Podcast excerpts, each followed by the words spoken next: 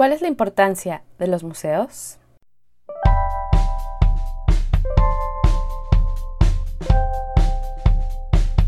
Hola, yo soy Karina.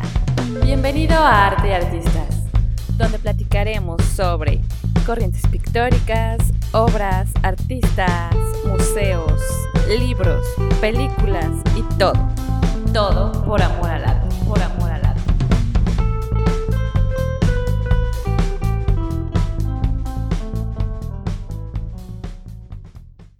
¿Qué tal? ¿Cómo estás?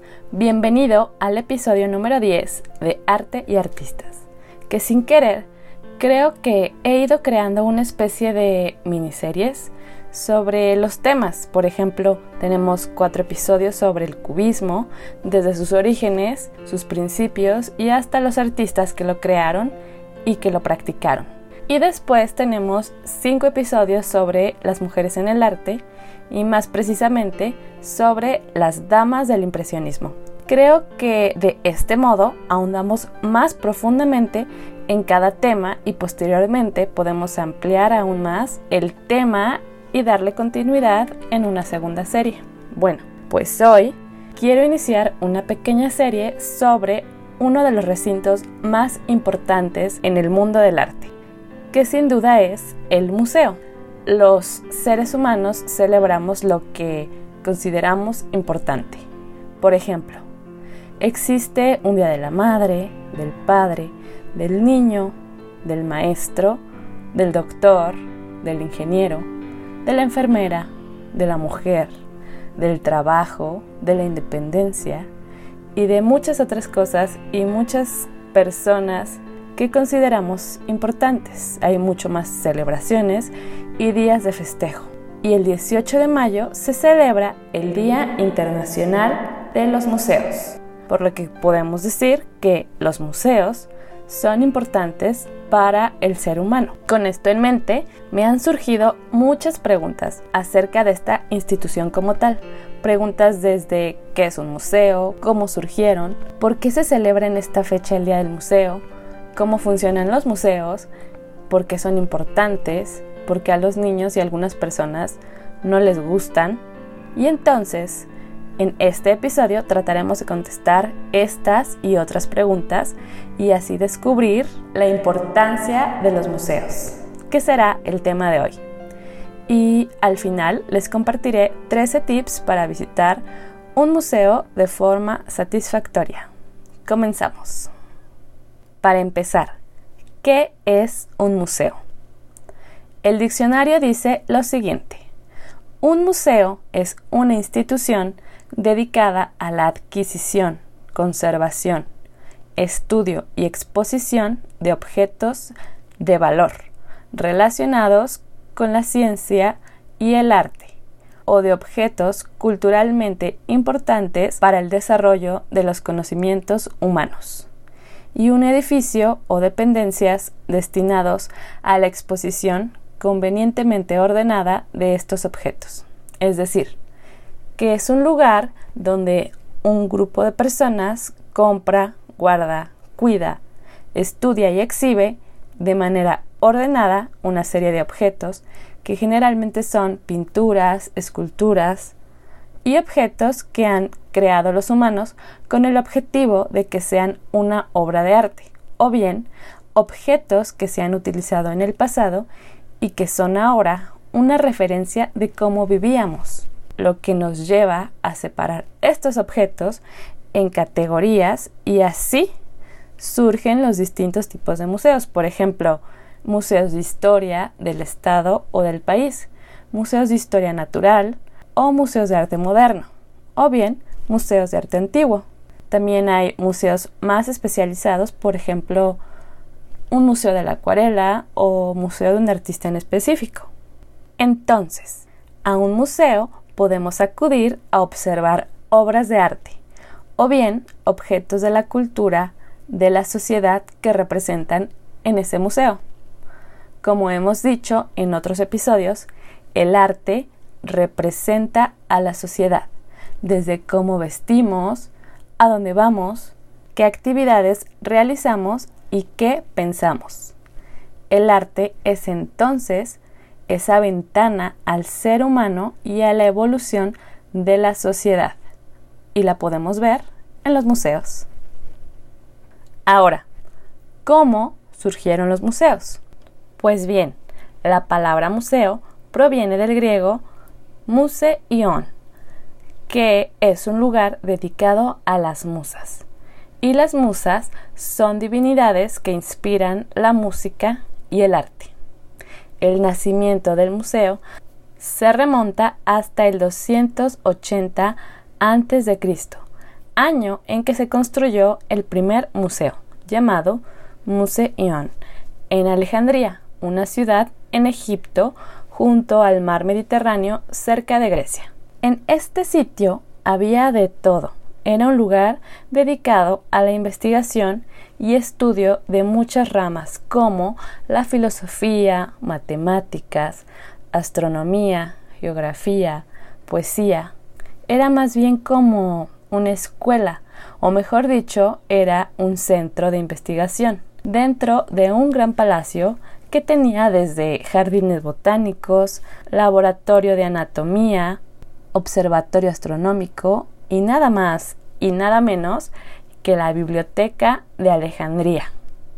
Bueno, entonces aquí surge en Egipto hace más de 2200 años una palabra cercana a museo, pero no el concepto de museo que conocemos hoy como tal. Fue hasta el siglo XV en Italia, en el Renacimiento, que la realeza italiana se le ocurrió reunir pinturas y esculturas en un solo sitio para que pudieran admirarse.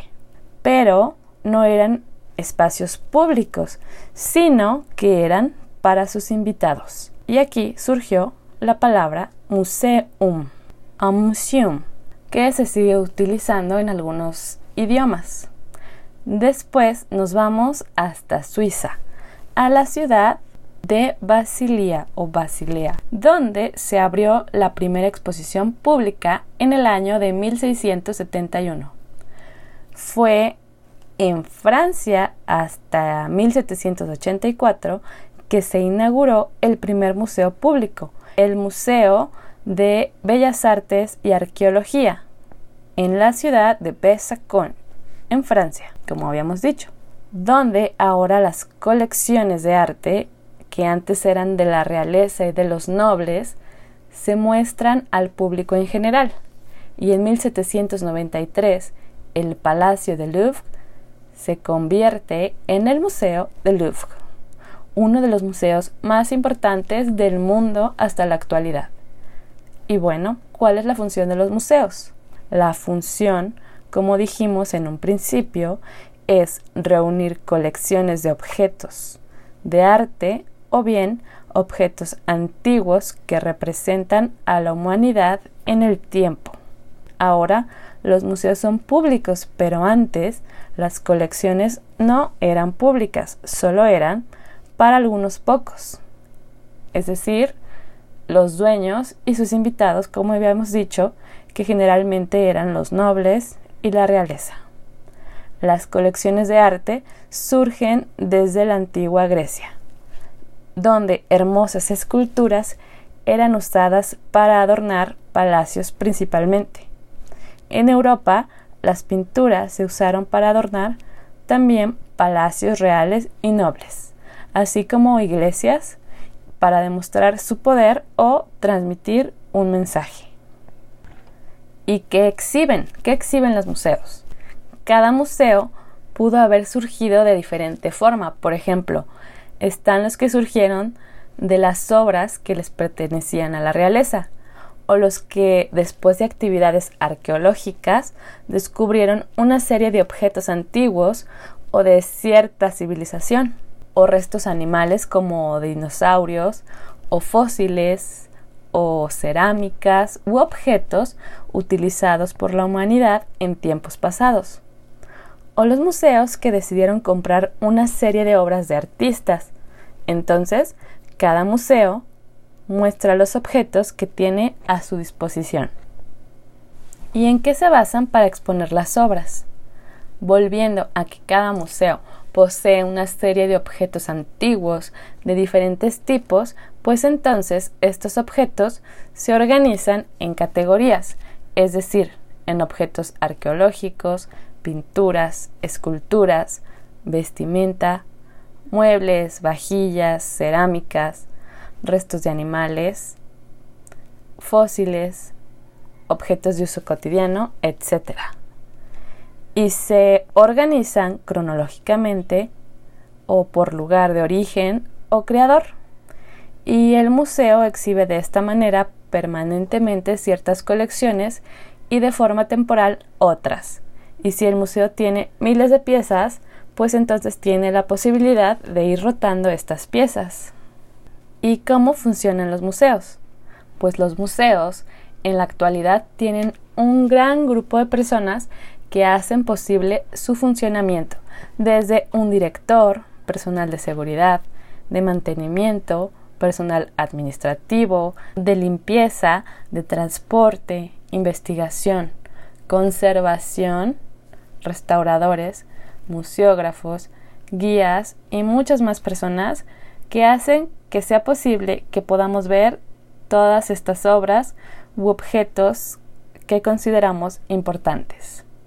Además, algunos museos operan de manera en que los gobiernos de cada país les dan cierto presupuesto para su operación y hay otros museos donde el capital es privado. ¿Por qué se celebra el 18 de mayo el Día de los Museos? Pues bien, en el año de 1977 la ONU declaró el 18 de mayo como el Día Internacional de los Museos.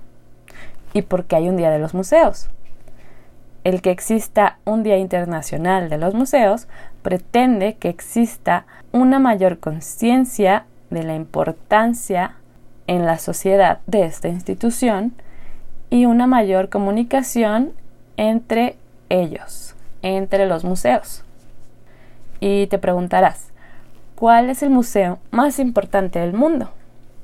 Más importante pues depende de la naturaleza del museo, es decir, si es un museo de arte, de arqueología, de historia, etc. Pero podemos nombrar los más visitados en el mundo con más de 5 millones de visitantes anuales.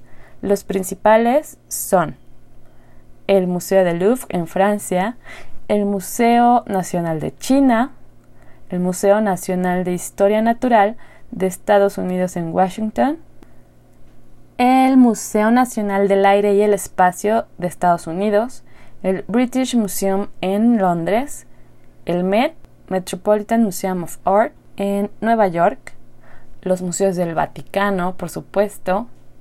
En China también se visita mucho el Shanghai Science and Technology Museum. También tenemos en Londres el National Gallery, el Museo del Palacio en Taipei, en China, el Museo de Historia Natural de Londres, el Museo Americano de Historia Natural en Nueva York. Esos son los museos que tienen más de 5 millones de visitantes anuales. Y ahora les nombraré otros museos que tienen más de 3 millones de visitantes en el año, que son, por ejemplo, el Tate Modern en Londres, el National Gallery of Art en Washington, el Museo Nacional de Historia estadounidense, el Museo del Hermitage en San Petersburg en Rusia, el Museo de Orsay en París, Francia, el Victoria and Albert Museum en Londres, el Museo de Ciencias también en Londres, el Museo Reina Sofía en Madrid, España, y el Museo del Prado también en España. Estos museos, como les dije, son de los más grandes y de los más importantes y por lo tanto de los más visitados en el mundo. Y como siguiente pregunta tenemos, ¿qué es lo que más le gusta a la gente de los museos? Bueno, desde mi punto de vista, creo que el que te guste o no un museo, pues depende de tus intereses personales. Por ejemplo, si te gusta el arte moderno, pues te encantará visitar un museo de arte moderno como el MoMA de Nueva York. Pero si te gusta saber cómo vivíamos antes, tal vez te guste un museo de antropología o de historia del Estado o del país en cuestión que quieras saber. Si te encanta saber cómo era el mundo antes, entonces deberías visitar un museo de historia natural, donde encontrarás restos de dinosaurios, piedras y fósiles.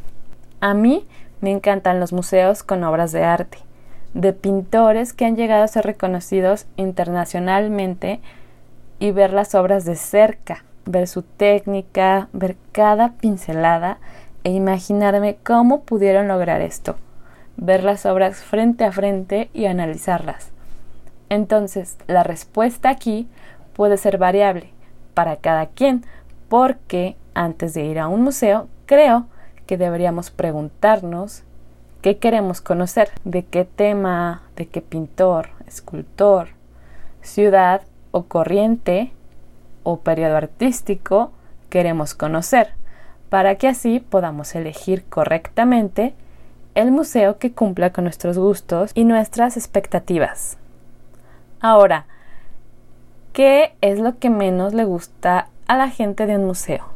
Bueno, pues cuando no te gusta un museo o te parece aburrido, es simplemente porque este tema no te interesa. Es como los libros, las películas, donde tenemos temas y géneros y también debemos elegir correctamente qué es lo que queremos leer, aprender, ver o sentir al leer un libro o cierta película. Y otra pregunta interesante para mí es el por qué a los niños no les gustan los museos. Pues bien, entrevisté a una niña de 10 años y me dijo, me gustaría que me explicaran las cosas de una forma más divertida y con palabras más entendibles, porque yo no entiendo nada. Me gustan las obras animadas, coloridas y con sentido. Volviendo al punto anterior, lo encuentran aburrido porque es un tema que no les interesa y no lo entienden.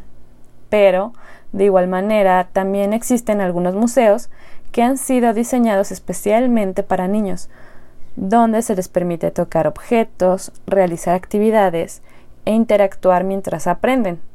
Este tipo de museos son una oportunidad para que los niños y las familias convivan y aprendan y se diviertan juntos. Por ejemplo, están los museos del niño, los museos de cera, los museos de lo increíble y también podrán ir niños a museos, por ejemplo, de historia natural, donde podrán ver un esqueleto de un dinosaurio o sarcófagos de Egipto. La historia universal podría interesarle a la mayoría de las personas. No debemos olvidar que los museos tienen ciertas dinámicas, horarios, normas, por ejemplo, no acercarte demasiado a una obra de arte o tocarla. Hay algunas obras de arte moderno que sí permiten tocar las obras o interactuar con ellas, donde todo depende, como decíamos, de la naturaleza del museo. Es por esto que también un niño que está acostumbrado a correr y a jugar y tocar todo, no le gustan todos los tipos de museo, pero podemos elegir alguno que sí le interese. Ahora vamos a ver 13 tips para visitar un museo de forma satisfactoria en cuanto sea posible. Como tip número uno, tenemos que elegir qué tema, sociedad, país, artista, técnica, periodo de la historia o corriente artística nos interesa. Tip número 2. De acuerdo a esto, hay que elegir el museo al que quisiéramos ir.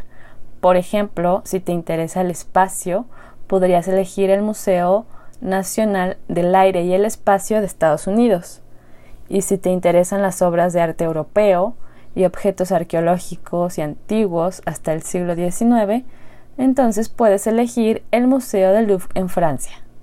Pero si quieres saber sobre obras de arte moderno después del siglo XIX, sobre todo el impresionismo, entonces tienes que elegir el Museo de Orsay en Francia.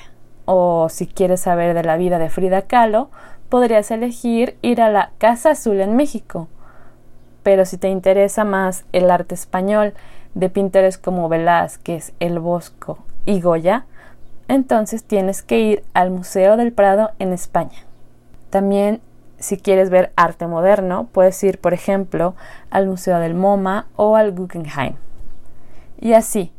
Entonces, primero elige tu tema e investigalo para que sepas un poco de lo que vas a ver.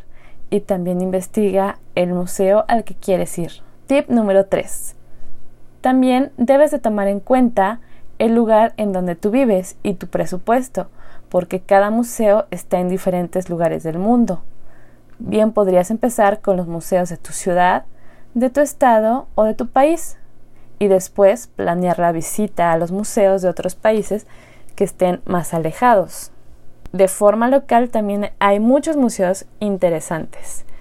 Entonces, para empezar, en cuanto sea posible, podemos ir de forma local a los museos que estén en tu ciudad. Tip número 4. Si te interesa ver una obra o un autor en específico, entonces investiga qué museo tiene esta obra e investiga también la obra y el autor con anterioridad para que cuando veas la obra entiendas y sientas la obra del autor. 5. Investiga la dirección del museo, sus horarios, sus costos, normas. Es tan fácil como entrar a la página del museo del cual estás interesado. La mayoría de los museos cuentan con este tipo de información en línea. Y por supuesto, lleva el dinero suficiente para tus entradas, comida y transporte. Y si quieres también para un souvenir. A veces hay tiendas al final del museo donde venden recuerdos de tu visita.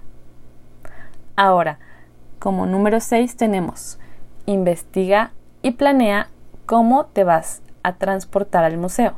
A veces puedes tomar un taxi o un transporte público, un camión o el metro o caminando o no sé. Entonces investiga cómo llegar para que sea más fácil llegar a tu destino. Número 7. Planea con quién vas a ir y en qué horario y pónganse de acuerdo.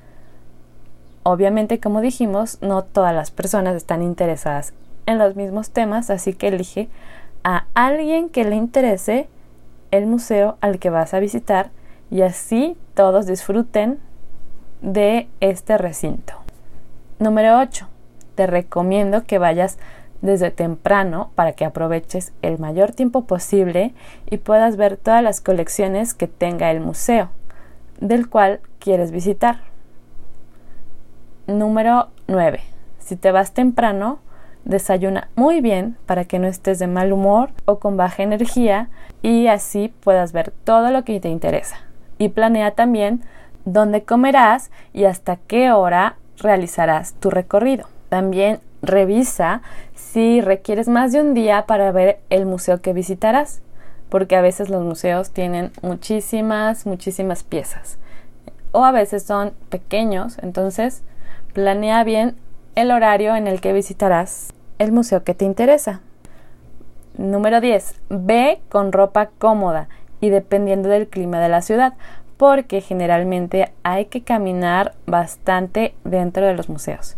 Y así si llevas, por ejemplo, un pantalón de mezclilla y tenis, pues lo encontrarás cómodo. Así que lleva la ropa que sea más cómoda para ti. Número 11 investiga si existe una audioguía que puedas descargar con anticipación y descárgala si así lo deseas. O bien investiga si hay un servicio de guías por si lo requieres. Número 12. No olvides respetar las normas del museo. Cada museo tiene sus reglas y para una mejor convivencia hay que respetarlas. Y número 13. Ve con capacidad de asombro y buena actitud, porque de esto depende que disfrutes el recorrido y que aprendas, conozcas y veas un poco de la vida que se representa en cada museo. No olvides que si tú tienes más consejos de tus experiencias en los museos, pues compártelo con nosotros. Entonces, para finalizar, ¿Cuál es la importancia de los museos en la sociedad?